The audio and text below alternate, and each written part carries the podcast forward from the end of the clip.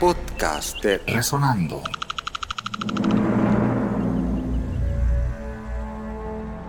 En el 54. Mi hija Maureen entró y, y, Marlene al kinder. Era en Boquete, en la casa cural. Eh, ah, ok, sí. Y dijo que cuando tenían a los maestros en su casa, la parte de abajo era para, eh, la usaban para niños. Sí, lo usábamos, sí, para, para que los niños, este, como, como un taller, lo usaban para carpintería o alguna cosa que quisieran enseñarle a los niños, allí lo usaban ellos. Debe haber llegado entre 49 y 50, porque las clases comenzaban siempre en mayo.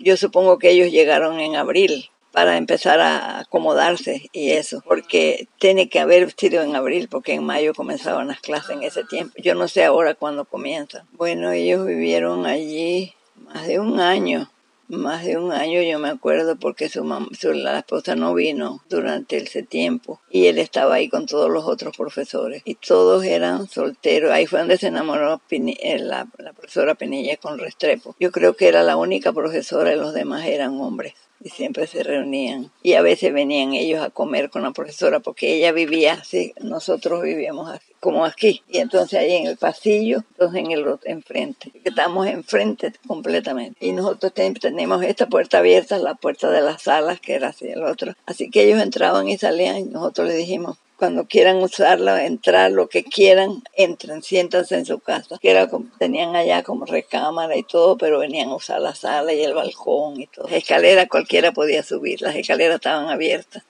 Después mi esposo le puso eh, una puerta a la escalera porque decía más seguridad de noche, todo. Y cuando ya tuvimos las niñas a pensar todas esas cosas, y Harold hizo una puerta. Nos fuimos en el 56 para Panamá y entonces allí estuvimos de mayo, junio, julio, agosto, septiembre. Cinco meses estuvimos en Panamá. Cuando llegó el primo a buscar. Llegó el primo un buen día, tocó la puerta.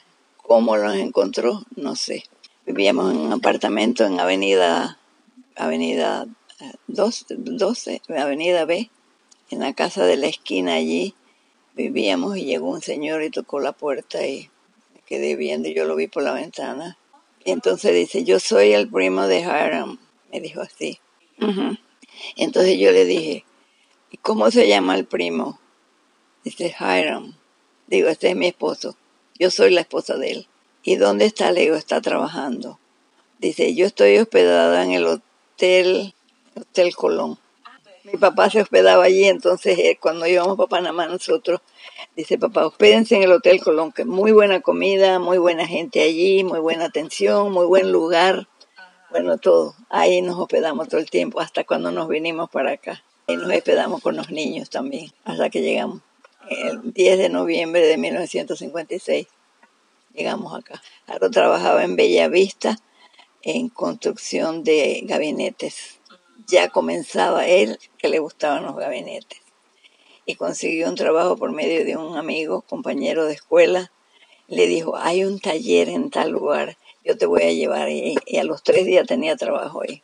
Y él no tenía experiencia en gabinete ni nada, sino que él, él quería eh, seguir esa carrera construir gabinetes.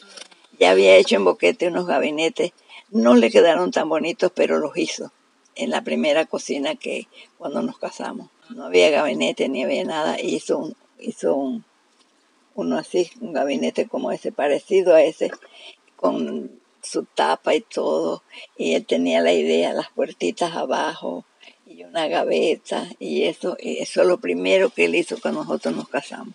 Estudió en artes y oficios, pero él nunca había construido nada así, pero él tenía la idea que le gustaría construir gabinetes. Llegó a ser aquí el número uno en donde él trabajó. Qué bellezas de gabinetes que hacía y en la casa de nosotros allá arriba hizo toda la cocina lindísima con gabinete. La vendimos, la tumbaron, hicieron una casa grande, pero trabajó en eso toda la vida, se especializó. podcast de Resonando.